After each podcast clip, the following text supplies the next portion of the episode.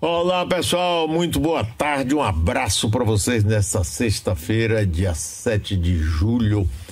Hoje nós não vamos contar com a presença do nosso queridíssimo Jean de Freitas, uma gripe.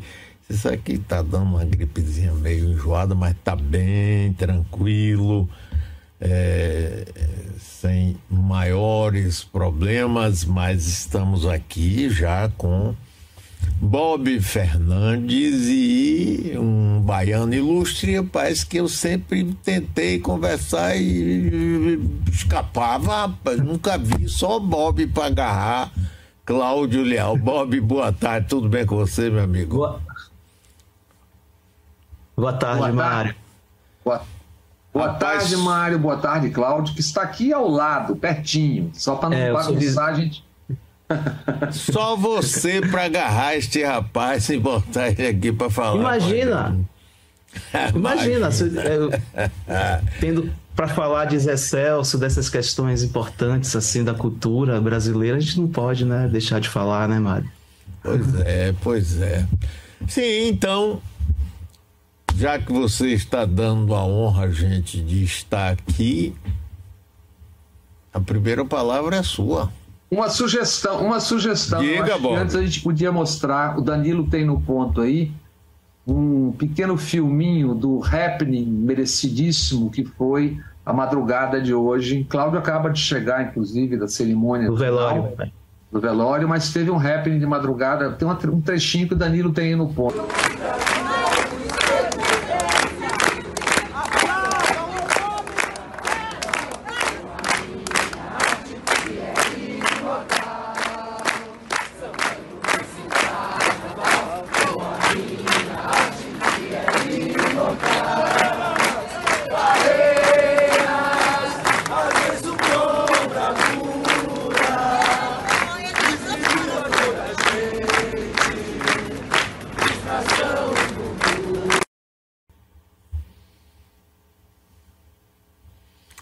Incrível esse, essa imagem, né, né, Bob e Mário? Porque ela condiz muito com a trajetória do Zé Celso no teatro. Ele sempre concebeu é, os espetáculos dele, desde pelo menos do Rei da Vela, em 67, como rituais, né? A vida invadiu o teatro e, e a gente viu ontem no, no velório do, do Zé Celso é, uma, um processo também ritualístico, né, de despedida dele. Inclusive cantaram o Assis Valente, né?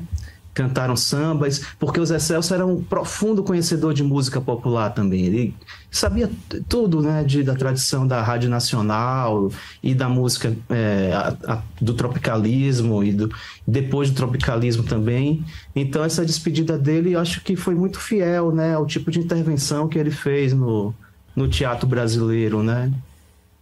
Não, o, o, o, eu imagino que é, de agora em diante o, teatro oficina vai ser um pouco desafiado assim para encontrar uma linguagem, né? Pós Excelso é uma coisa tão marcada assim, né? De, de é, com a referência contracultural, de expressão do corpo, de, integra de vida coletiva, né? Que o Oficina sempre teve um, um, tipo de integração que é muito diferente de outras companhias brasileiras, né? Eles viviam uma comunidade, né? É, isso é algo muito diferente. E, e acho que a partir de agora a gente, eles vão ser desafiados, né? A encontrar um caminho sem os Excelso, né? Sem essa figura é, solar algo também messiânico, embora ele dissesse que detestava Messias. Ele não detestava essa ideia de ficar esperando, esperando, esperando. Eu odiava Messias. Mas, claro que ele tinha elementos disso. Era um cara visionário, encarnava o Brasil, né? falava em nome do Brasil. Isso é muito raro. O Mário conheceu o Glauber Rocha, né? Que, que era outro que tinha esse tipo de transe, né? De, de, falar em nome do inconsciente brasileiro, do povo brasileiro. O Zé Celso tinha tudo isso, né? E acho que esse tipo de figura, talvez a gente esteja se despedindo realmente no Brasil, desse tipo de, de personalidade que cresceu numa segunda onda do modernismo no século XX. Mas Bob ia falar alguma coisa, né? Eu queria te perguntar não sei se o Mário certamente tem alguma coisa também. Eu quero, a curiosidade, traduza para uma pessoa comum que está nos vendo e ouvindo o que que, por que, que ele é uma utopia do Brasil? Quer dizer, como, de que forma, concretamente, com que peças, com que, o que, que, o que era isso? Ó, o Zé Celso, nos anos 60, ele se defronta, em primeiro lugar, com é, uma questão brasileira que estava posta, que era a de integração de políticas sociais, de, as chamadas reformas de base no governo João Goulart. E havia no país um processo que muitos reconheciam como pré-revolucionário, é, de ambas as partes, a direita e a esquerda. E o Zé Celso começa a entender que era preciso levar isso para o teatro, essas tensões sociais. E isso, é, naturalmente, vem os pequenos burgueses do Gork, que é, refletiam um pouco sobre esse ambiente de agitação social. Com o Rei da Vela, ele dá um passo muito à frente, porque aí. Uma peça, né? Uma, a peça Rei da Vela, que é do Oswald de Andrade, que nunca tinha sido encenada, era uma peça completamente obscura. É, não, nunca tinha sido encenada. E mas com essa peça, O Rei da Vela, ele entra dentro do que você está me perguntando aí, Bob, questionando, que é esse imaginário brasileiro. Pela primeira vez, ele joga para dentro do teatro é, elementos da cultura brasileira que eram vistos como baixos. Teatro de revista, é, cantor de rádio, estética de, de revista, de quadrinho, é, é, joga também. Tudo isso influenciado também já dentro de um clima geracional do tropicalismo, né, que vem com o Terra em Transe.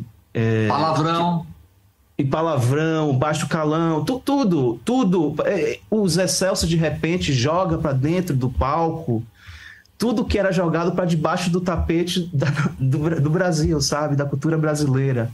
E isso é, atinge, dentro da linguagem do teatro moderno brasileiro, pela primeira vez, uma representação da nacionalidade que estava distante de um repertório clássico que vinha da Europa, é, levando em conta também é, essa, essa referência da cultura estrangeira, dentro de um processo que ele elegeu, a partir do Oswald de Andrade, como antropofágico, que é, que é mais ou menos o seguinte: você toma conhecimento da cultura internacional, de, sei lá, da cultura pop, de mitos de Hollywood, de, de tudo, até do lixo cultural que vem de fora para o Brasil, que invade o Brasil, que invade os cinemas do Brasil até hoje.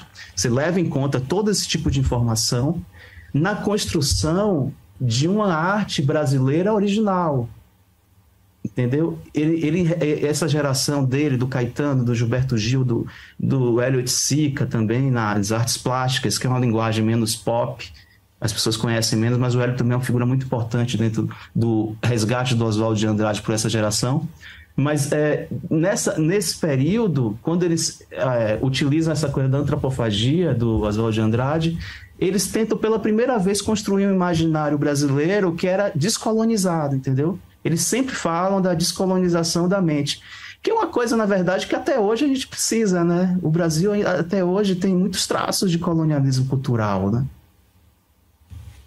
É, é inclusive tão bem exposto na, naquela coisa de Nelson Rodrigues, onde diz que nós temos o complexo de vira-lata. Né?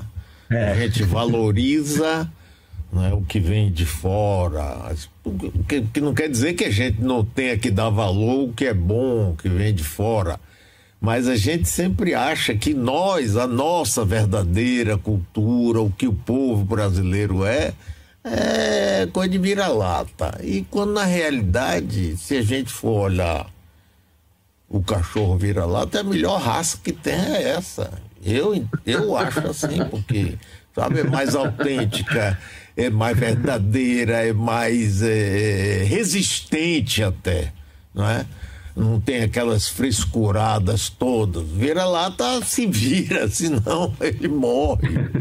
Isso é a cara do povo brasileiro. Mas a nossa elite, rapaz, sempre olhou isso com muito desprezo. O próprio Zé Celso sofreu quanto tanto por causa disso.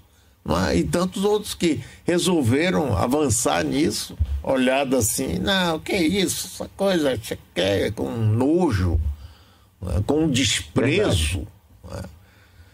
e até com violência, né? Diga, Bob.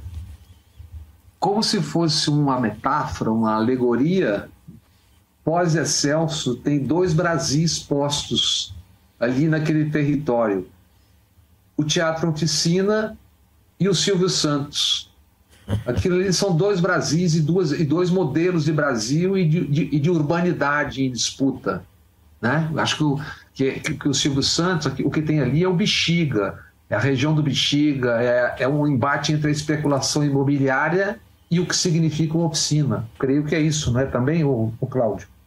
É, eu acho que essa luta do, do oficina contra o Silvio Santos, que já completa 40 anos, mais de 40 anos, é uma expressão do capitalismo brasileiro, né? Da visão tacanha e mesquinha de boa parte da, da elite brasileira. O Silvio Santos é um homem riquíssimo que se, se agarra a um pedacinho de terra para tentar construir três torres que não vão fazer mais diferença nenhuma na vida dele. Já é um homem com mais de 90 anos. E, e não tem nenhum tipo de visão pública da importância que poderia ter aquele terreno como parque ou um, um espaço cultural para o tecido urbano, para o centro de São Paulo. Ele é, é, um, parece até aquele personagem do Molière, né? Que é um, um argentário que, que que fica sozinho no fim, agarrado ao seu dinheirinho, né? Eu acho que, e, e ao mesmo tempo, Bob e Mário, eu acho que tem uma grande covardia pública nisso, histórica, né? Porque é, é, o, o, poder público, a prefeitura do, de São Paulo, poderia ter resolvido isso e não resolveu. O, projeto do parque do Rio Bexiga, que era uma utopia dos Excelsos, foi aprovada na Câmara, foi para o governo Bruno Covas, no momento ele estava de licença, foi, o vice rejeitou, vetou. A Câmara de São Paulo aprovou o Parque do Rio Bexiga e foi vetado. E o Suplicy, muito astutamente, antes de sair da Câmara para ir para a Assembleia Legislativa de São Paulo, ele reapresentou o projeto do parque. E, a, e, ontem o vereador de São Paulo, Celso Gianazzi, do PSOL, ele mudou o nome do projeto, botou Parque do Rio Bexiga, José Celso Martinez, e vai levar a votação do plenário de novo no primeiro dia, certamente, do retorno da, dos trabalhos da Câmara, e junto com todas as comissões. Então, eu acho que, que é, é uma questão que, se o Silvio Santos tem uma visão privada muito mesquinha em relação à cidade e ao país, eu acho que o, que o poder público poderia ter um espírito, para ser um pouco redundante, público. Entendeu? Eu acho que esse parque não foi criado até hoje por covardia mesmo. Esse embate, Mário, trata de uma coisa que nós temos falado muito aqui, que é o estupro das cidades. É. Inclusive Salvador Isso. e seu entorno, e a Bahia de Todos Santos estão envolvidos nisso. É como você tem uma, uma concentração extraordinária de dinheiro, na época do capital financeiro sendo o grande poder.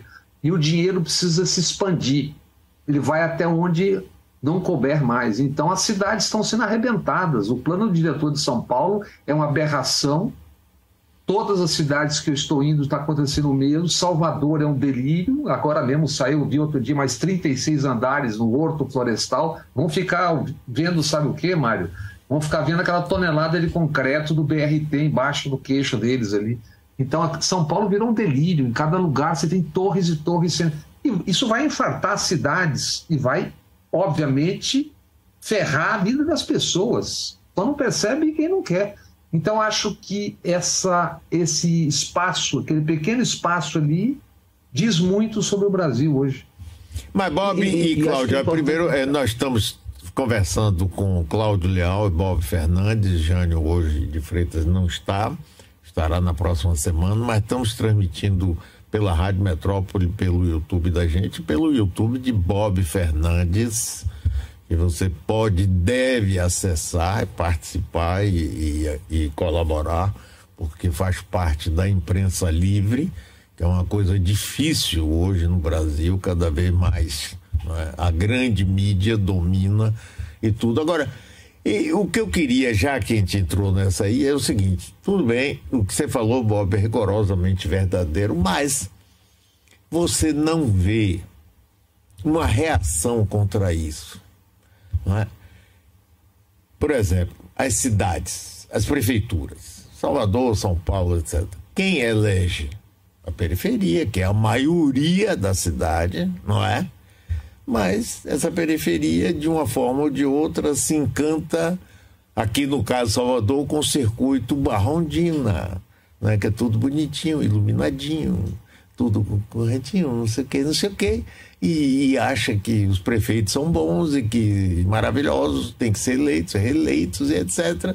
e tal, e pronto, e com isso está vendo que cada vez está se lixando mais, se lascando mais não tem uma escola decente, não tem um atendimento de saúde decente, não tem um transporte decente, mas ó, a cidade está bem cuidada, é para turista, vamos trazer, vamos aumentar. Aí tem mais. Rapaz, a quantidade de restaurante de luxo que está aparecendo aqui em Salvador, eu fico sem entender nada.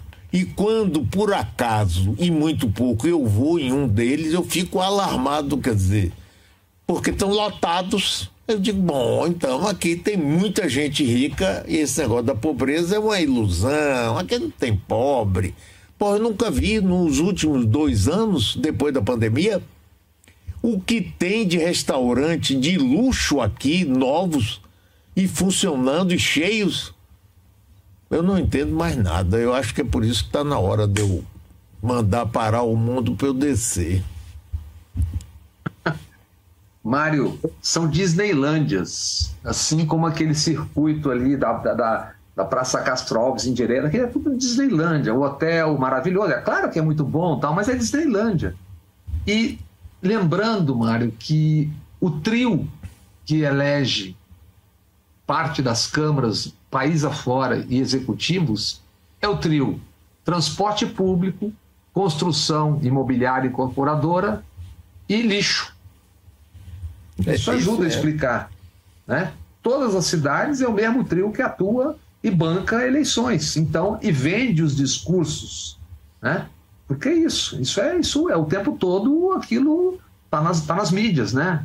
Por exemplo, quando você vê um jornal, o, o, o, jornal da cidade hoje dizer Salvador ganha uma torre de 54 andares, para que eu desço junto no mundo. Pode demais. É, Bob e Mário, é, nessa questão do, do oficina também desse parque em relação a São Paulo, tudo tem um outro aspecto interessante, que, que é a ausência de pensamento urbano mais, né?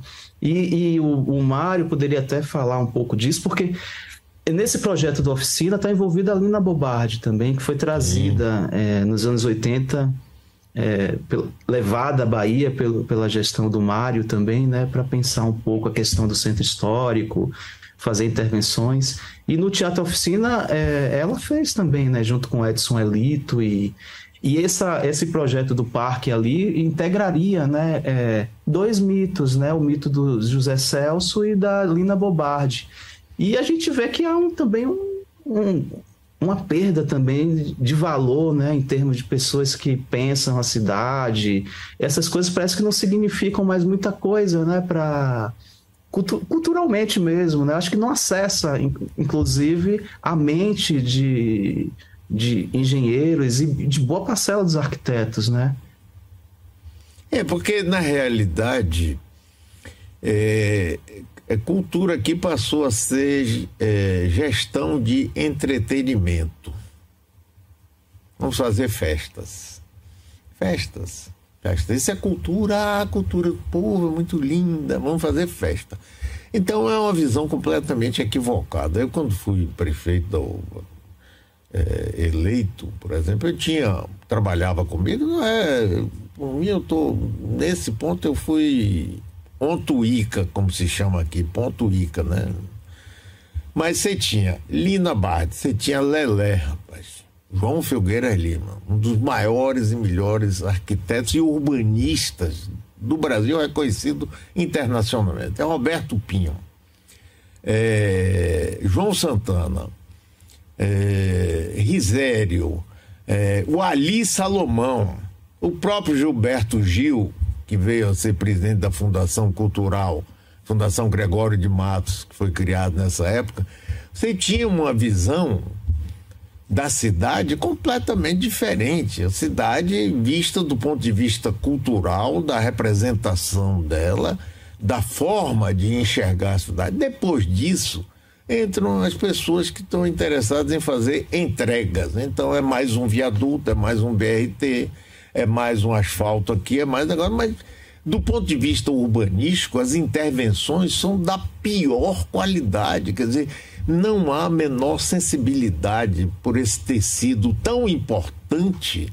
do ponto de vista cultural que é a cidade de Salvador, não é? É como se fosse uma cidade qualquer, uma cidade. Então, não, não é, não é. E o que a gente vê é isso mesmo.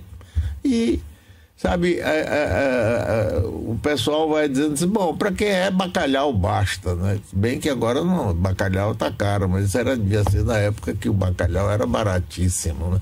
Mas, enfim. O que, se tem, o, o que se tem é a voragem, cada cada senhor vai ficando com um pedaço da cidade, vão comendo a cidade. Um é dono desse pedaço, o outro faz o PDDU subir, etc. É isso que tem. Senhores são donos da cidade e fazem suas fortunas jantando, almoçando e lanchando, merendando cidade e o entorno. E em São Paulo é um caso até mais desesperador, eu acho, porque se uma cidade como Salvador tem um centro histórico que tem aspectos assim urbanos, a relação com o mar, que São Paulo não tem, né? E São Paulo está apagando vestígios históricos, sabe? A, a, questão das vilas, a presença de vilas de casas, de, de uma presença é, menos ostensiva de arranha-céus em alguns bairros. Isso está sendo devastado. Então, o que é que vai sobrar de São Paulo, né? Se é uma cidade já tão estigmatizada pela feiura, né, a gente ainda encontra muitas belezas urbanas em São Paulo, mas é, nesse processo de, de, do PDDU agora, de especulação imobiliária mais agressiva, é, o, que é que vai, o que é que vai ficar como marca de identidade assim de São Paulo, de você estar na cidade e se reconhecer com ela? Vai ser um, um inferno urbano, né? Eu sou muito pessimista em relação ao futuro de São Paulo como cidade. Pois é. É... Mário. Bem, diga, Bob. E a reforma? Que é outro tema que você certamente tem muito o que dizer, que é a reforma tributária, para quem conhece, para quem conhece poder, para quem viveu isso. Eu não sei, não tenho altura para discutir tecnicamente o tema, mas acho que é um tema importante. Foi aprovado de madrugada, primeiro turno 328 a 18 e no segundo 375 a 113. Diga, Mário. Sim, olha, essa reforma, do ponto de vista técnico, aparentemente ela traz várias vantagens. Ela simplifica o sistema tributário, que hoje é um caos absurdo. Navegar nisso é uma dificuldade imensa. Eu estava ontem, eu entrevistei aqui um advogado tributarista, ele dizia: rapaz, você não pode imaginar, porque tem a lei depois vem a Receita Federal, dá uma norma, uma portaria e muda isso, vai para aquilo. Quer dizer, do ponto, do ponto de vista formal, ela parece ser positiva. No princípio, governadores e prefeitos chiaram porque tira um pouco do poder deles na medida em que a arrecadação passa a ser feita por um conselho federal que vai administrar isso. Tudo bem. Agora, ela vai entrar em vigor daqui a 10 anos, em alguns casos até mais anos. Então significa o quê? Que daqui para lá pode haver outras mudanças, novo governo, um PEC diferente. Então, rapaz, olhe. O, o, o, que eu vi mais ali foi Arthur Lira dizer: olha, que eu tenho força aqui, eu vou aprovar. Você vê a, a fisionomia de alegria dele vendo aquela aprovação e dizendo: vou daqui direto para o Cruzeiro Marítimo com minha família e o Wesley Safadão. Isso é que é do cacete, rapaz. O resto é conversa, pobre. É, acho que é exatamente isso. Eu, eu, quero ver na prática o que, que teremos e quando teremos, né? Do ponto de vista de leitura do episódio, o que se tem ali é, evidentemente, uma vitória do governo Lula e dentro do governo Lula uma grande vitória do Haddad, que é quem articulou toda essa todo tudo isso. Certamente isso não aconteceria sem Arthur Lira, presidente da Câmara, o relator Agnaldo Ribeiro é do seu PP da Paraíba. Mas essa vitória pode ter outros temperos, viu, Mário? Que a gente, vai a gente pode tratar na sequência disso. Vamos, vamos ver é, esse Bolsonaro. E, e, e, não é o Bolsonaro, né? Porque o Bolsonaro afunda ainda mais. A cena do PL, que eu não sei se tem aí também, da, da, da do, do PL com Valdemar, Tarcísio de Freitas Vaiada e Bolsonaro, teve momentos constrangedores para o ex-presidente que viu 20 dos 95 votos do PL votarem com o governo vaias para Tarcísio, mas aqui não foi o pior momento, na minha, na minha avaliação. Foi a Michele Bolsonaro, a quem buscam canonizar, apesar dela ser neopentecostal, né? E ela faz um discurso que eu achei muito constrangedor, porque é um discurso extremamente condescendente com o menino sentado do lado dele, dela, o Jair. Ela se dirige para o Jair e diz que, em resumo, que ele não é um menino malvado. Ela não usou a palavra menino, mas você não é mal, eu te conheço há tantos anos tal. É uma, é uma cena de pastelão ali, entendeu? Profundamente constrangedora aquilo tudo. Mas tratemos de outras coisas quando você achar que é a hora, que é, eu acho que os outros temperos, mas é um tema longo, os outros temperos estão... Ô Bob, acho que deixa eu fazer uma pergunta disso, dentro disso. É, você falou da que isso representa também dentro do governo uma vitória do Fernando Haddad. Como é que você tem, tem visto assim a construção da, da personalidade dele dentro do governo, mas em relação ao Congresso?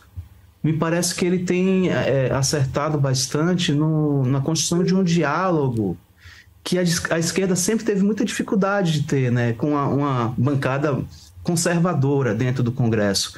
E, esse, esse aspecto assim chama atenção também é, de você nesse momento aí nessa questão da reforma tributária?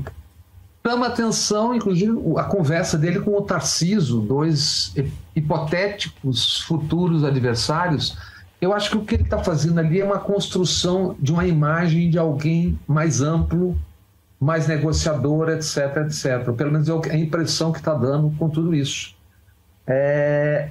Mas eu acho que tem uma coisa importante que aconteceu ontem, Mário, eu queria falar, e eu acho que você tem razão, Cláudio, é isso aí. Acho que ele está se colocando politicamente de uma forma, num, num, num espaço que, que, não, que ninguém estava ocupando. Uhum. Ele está sendo. Nessa, nessa negociação, ele foi o, o chefe da Casa Civil, digamos assim, ele costurou de várias formas, né? E, inclusive com o capital, né? conversando com o capital. tal. Então, ele abre um, um espaço grande.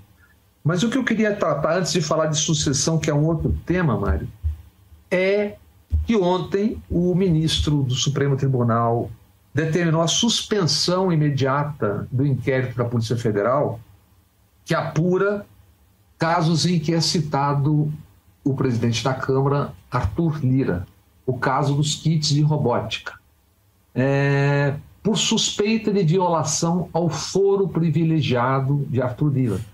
É solar que existem sempre dois pesos e duas medidas nessa questão da justiça.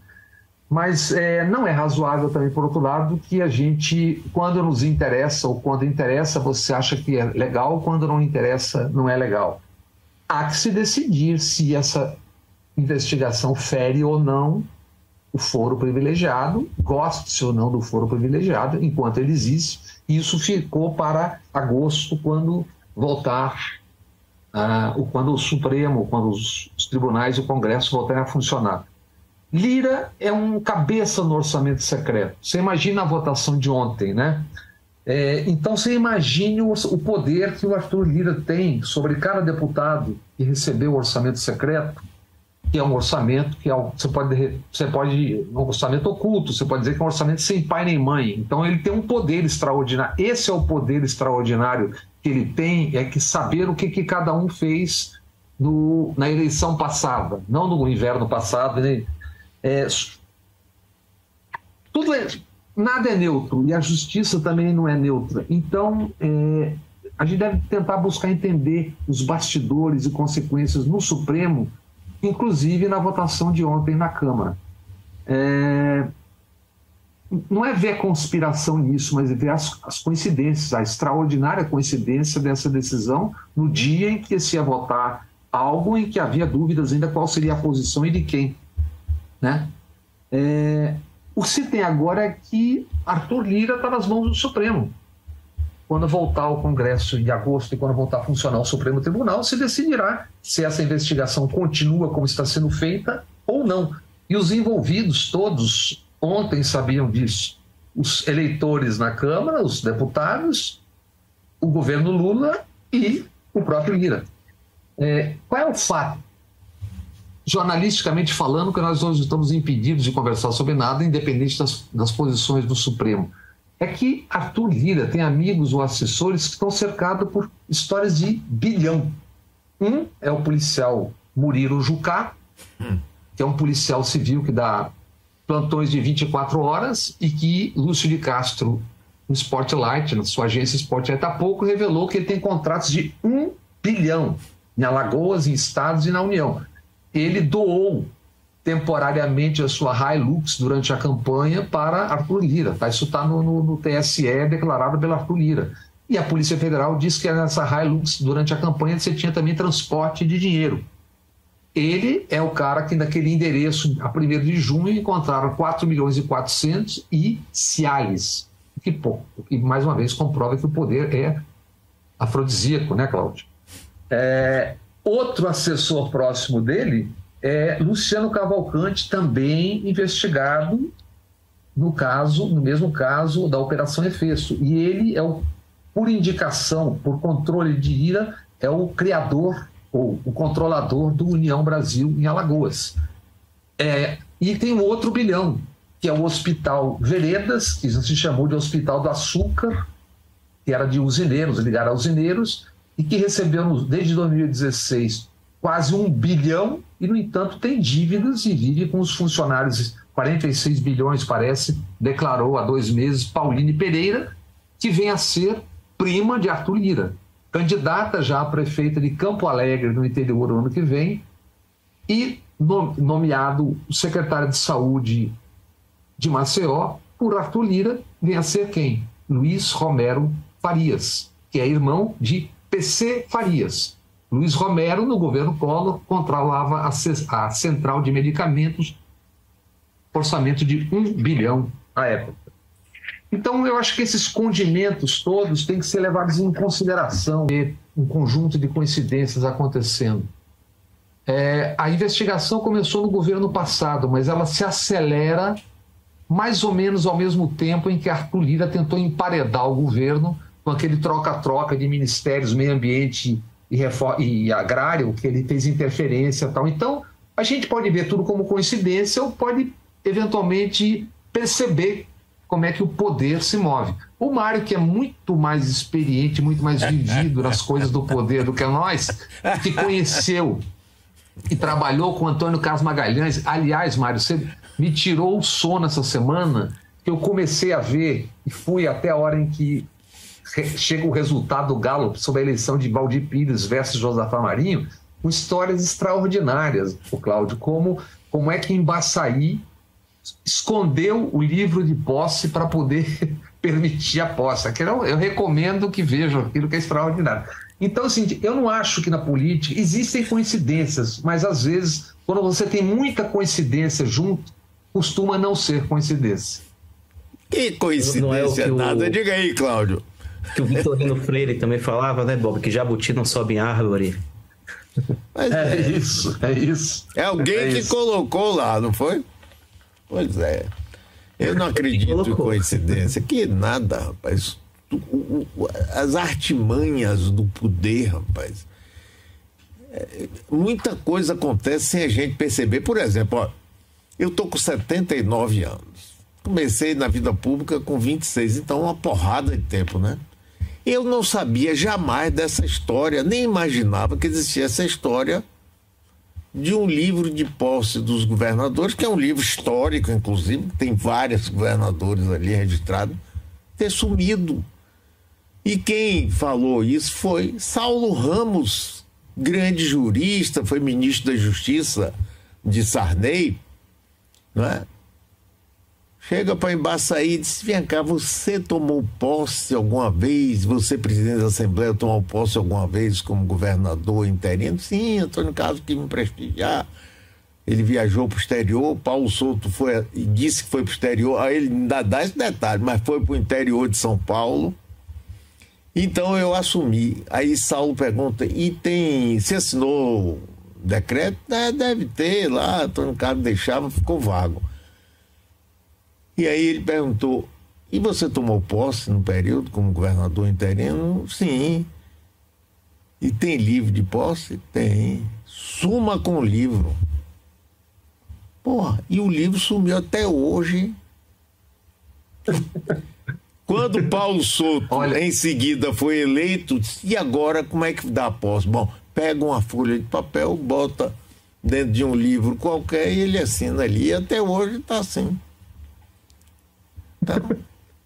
Olha, do, do que eu ouvi, eu suspeito com quem está com quem esteja o livro, ou pelo menos sabe onde está, mas isso é, é uma outra é conversa. É outra né? história, né? É, mas olha, Mário, a propósito disso, e Saulo Ramos, tal, tal, tal, é, por isso que eu citei, é, que eu acho que é importante ver essa movimentação do Gilmar Mendes, e eu queria voltar ao tema dessa atenção que ele pede ao foro privilegiado, tal, tal, que é justíssimo, aliás, se é a lei, é a lei, né?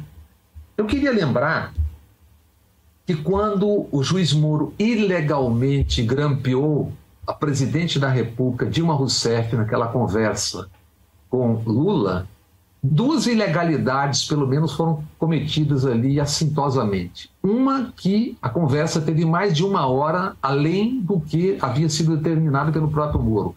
A outra, que como ela era presidente da República, ela tinha foro privilegiado, portanto, aquela conversa teria que ser submetida e enviada para o Supremo Tribunal e não ser vazada como o Moro vazou.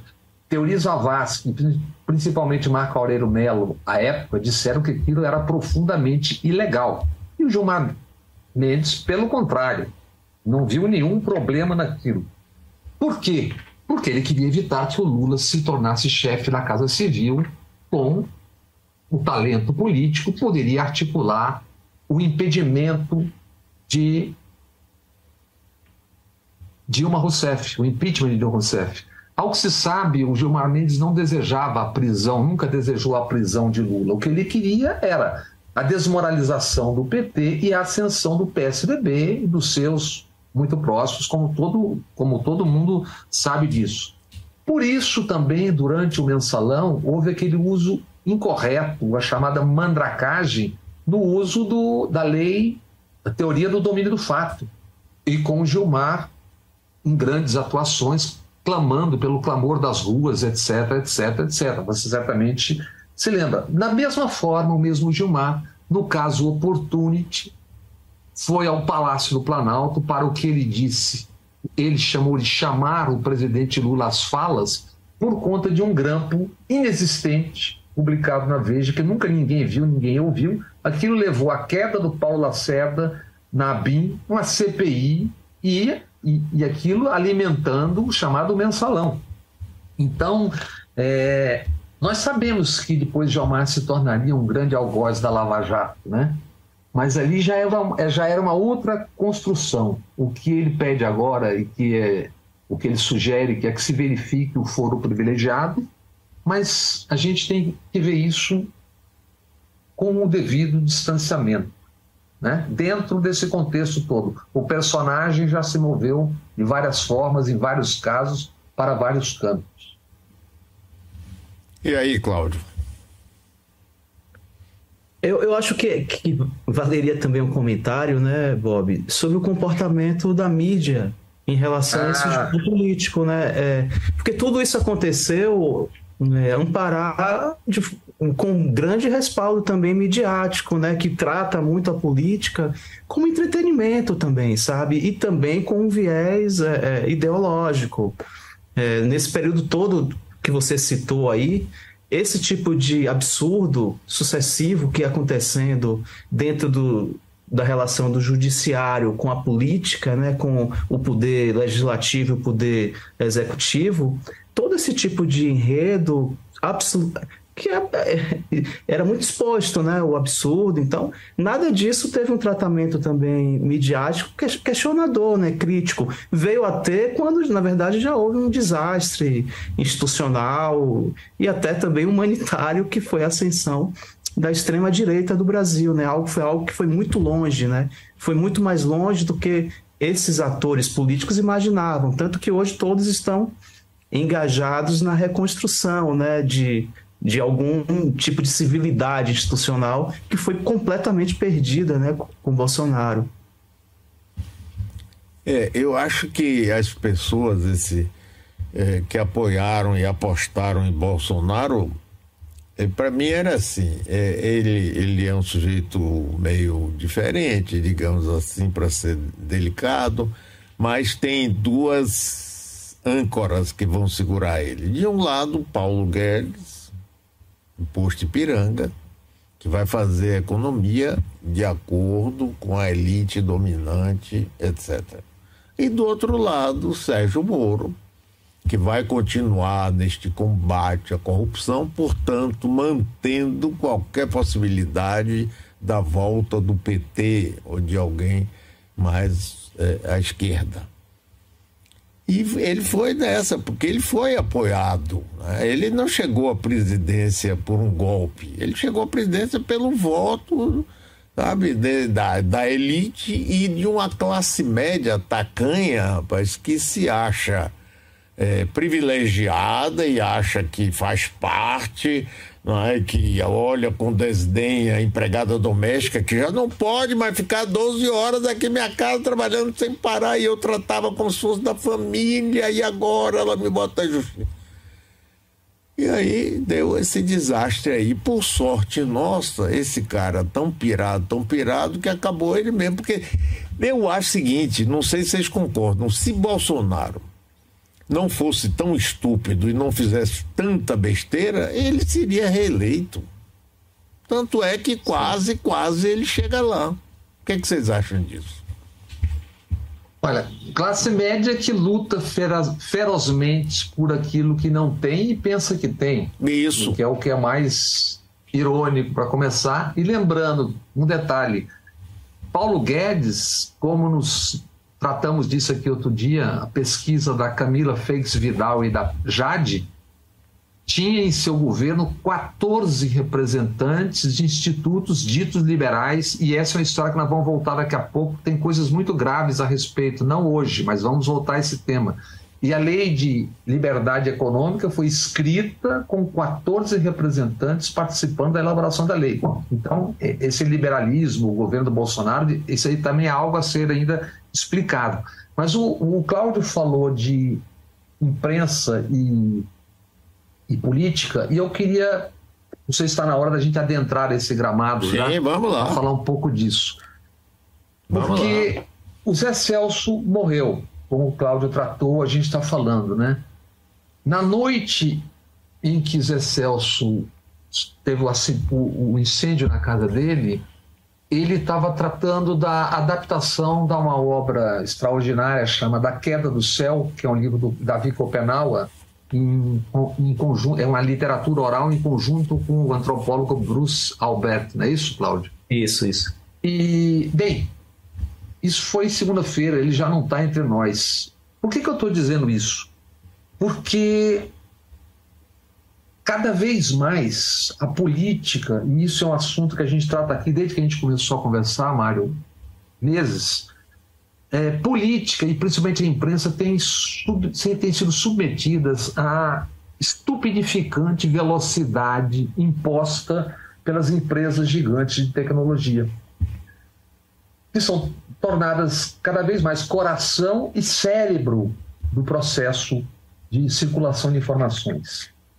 É, eu estou vendo o tempo todo, nós estamos no início, Mário, no sétimo mês, sétimo mês de governo, tanto de Lula quanto de Tarcísio, quanto dos demais. E a imprensa, as mídias já discutem para valer a eleição, não a de 2024, já normatizam e normalizam a eleição de 2026, com sete meses de governo como se o Brasil não fosse um país quase destruído, que está sendo reconstruído, como se não existisse ainda fome nas ruas, como se não se soubesse o que está acontecendo, ainda segue acontecendo na Amazônia, não se soubesse tudo o que está acontecendo. O que se sabe desses personagens, por exemplo? Já se debate de Tarcísio de Freitas. Já está sendo candidatíssimo em 2026. O que, se sabe, por enquanto, das obras? O que a gente viu publicamente do que aconteceu com o Tarcísio? Tem uma, o Danilo tem uma imagem no fundo aí, no ponto aí, que na hora que ele quiser ele exibe, que é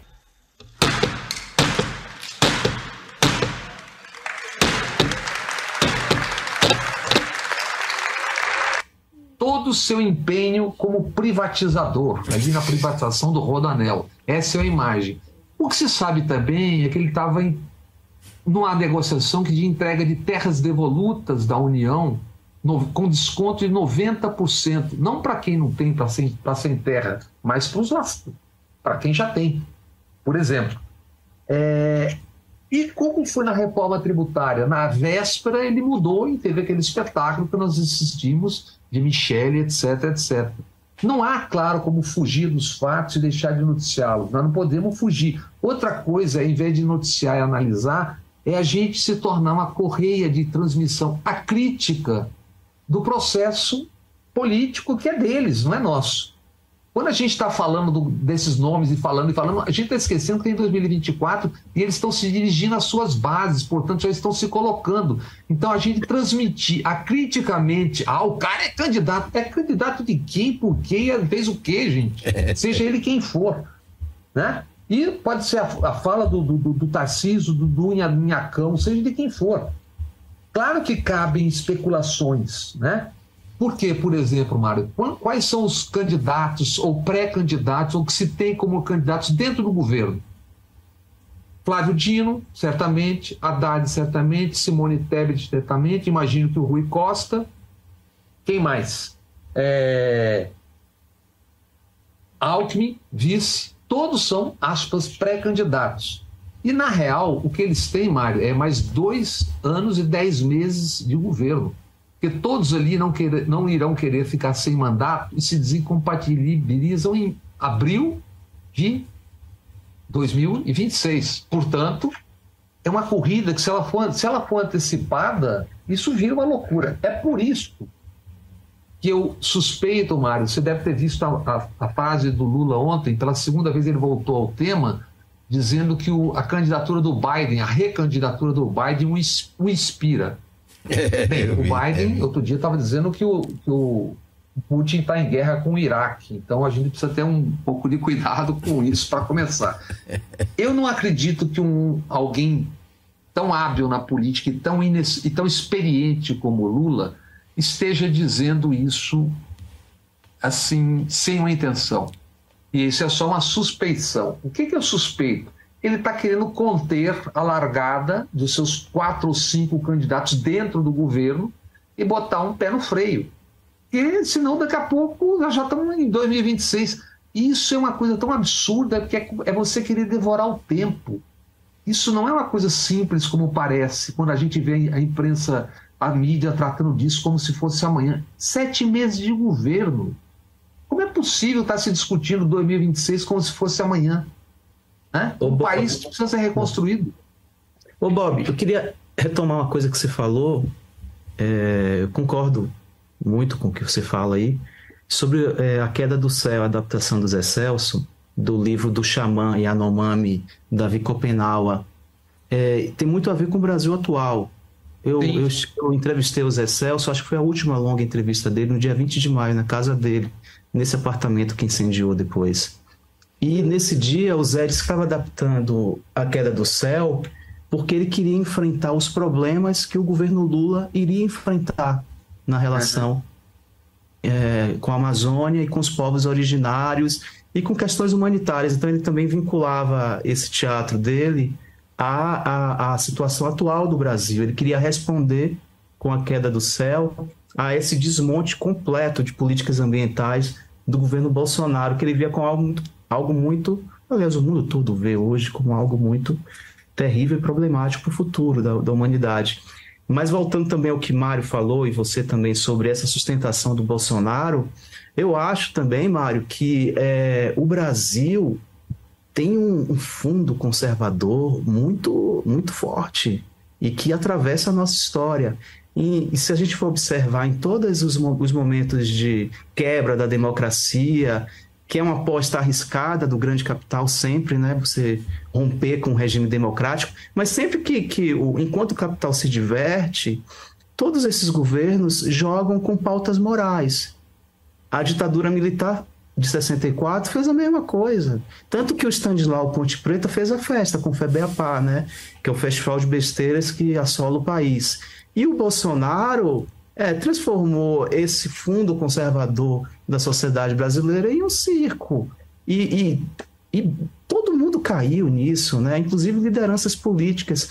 É, muito experimentadas não souberam se adaptar a esse tipo de linguagem baixa da política e de ultraconservadora. Mas o Bolsonaro, na verdade, estava retomando uma, uma tradição conservadora que é muito forte no Brasil. Inclusive, a gente tem que lembrar que o movimento integralista, que foi muito é, associado nos anos 30 ao fascismo europeu, a ideias ultranacionalistas, com muita gente de grande qualidade, que depois veio se, se, se, se distanciar disso. Inclusive o nosso baiano Rômulo Almeida, né? um gênio. Dom Helder Câmara também, Dom Helder Câmara também, rapaz. O integralismo. E o Zé foi... Celso Martinez. Pois é, é muito porque, porque o, mas...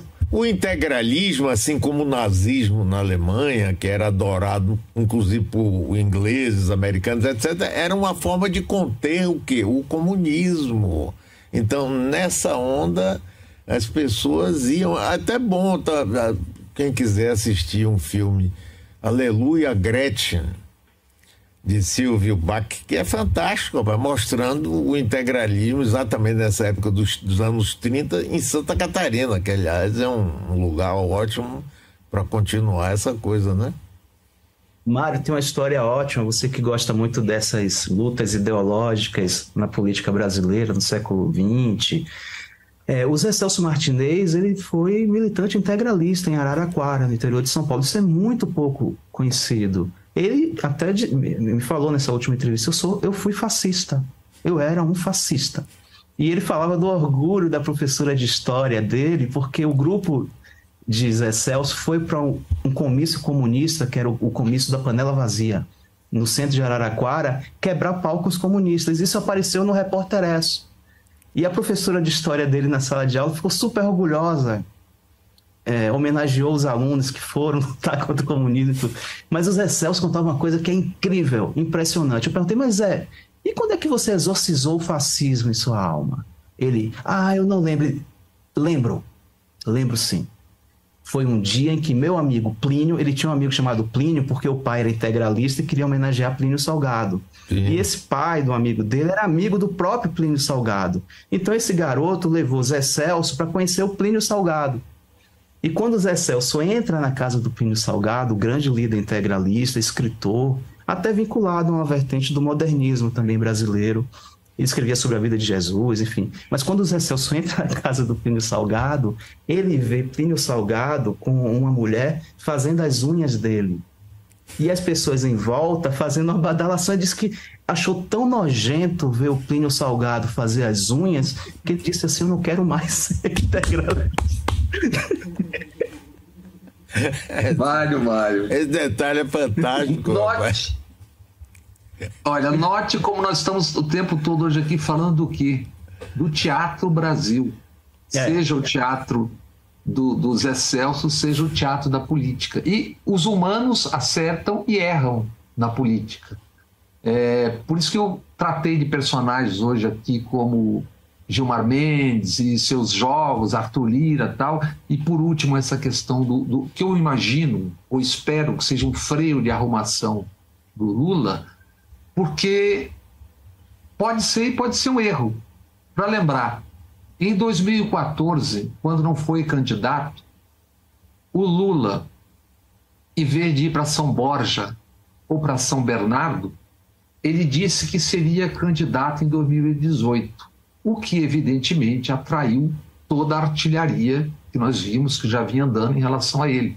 Então, aquilo, no meu entender, foi um erro. Então, eu não imagino ele sugerindo uma recandidatura em 2026, a não ser que seja um freio de arrumação, porque no sétimo mês, eu acho que é demasiado. Não sei se vocês concordam. Eu concordo inteiramente. É, eu, eu acho que é necessário esse freio de arrumação, porque senão o governo dele começa a ficar minado e começa a ter brigas internas incontrolável. Ele está certíssimo. Para, para, peraí. Não tem o menor sentido isso. isso. É uma coisa de doido. Diga, Cláudio. Senão, todos. Se, se, se, você já tem dentro do governo cinco pré-candidatos que se tem como tal, isso vai virar um banzé em meia hora. Pois é. Então, acho Agora, que como essa. Como é que vocês é... dois veem, hein, Bob e Mário? Como é que vocês dois veem é, se há no, na centro-direita uma construção sólida assim para a gente superar o Bolsonaro? Vocês veem é, algo muito seguro assim que o Brasil pode ter adiante, pelo menos duas lideranças dentro desse espectro que o Bolsonaro é, ocupava, que dialogue com, com instituições, com aspectos democráticos? Vocês veem isso se desenhar no, no cenário? No... Não, hoje eu Como não vejo. Como o Mário vai eu não, hoje eu não Como vejo. o Mário vai encerrar? Não. Eu, hoje eu não vejo essa questão, não. Eu acho que ela vai aparecer. Mas hoje eu não vejo, porque está todo mundo ainda no rescaldo do próprio Bolsonaro. E querendo jogar Tarcísio e outros assim, que seria mais ou menos esse perfil. Mas é, ainda está muito cedo para isso. Eu, no meu entendimento, não vejo ainda não. Diga, Bob. Não, eu, eu, eu, achei que já ia encerrar daqui a pouquinho. Das urnas saiu uma pré-candidata, pré-pré-pré-candidata, Simone Tebet, que está dentro do governo, que vai ter que construir. E saiu, ou foi lançado, está sendo lançado pela imprensa desde o primeiro dia de governo, Tarcísio de Freitas. Mas é, eu acho que também esse lançamento é precoce, porque um governo de São Paulo com esse time não vai faltar telhado de vidro. Entende? Então você abrir os seus telhados com seis, sete meses de governo, com privatizações e etc. e tudo mais que vem por aí, eu acho cedo demais.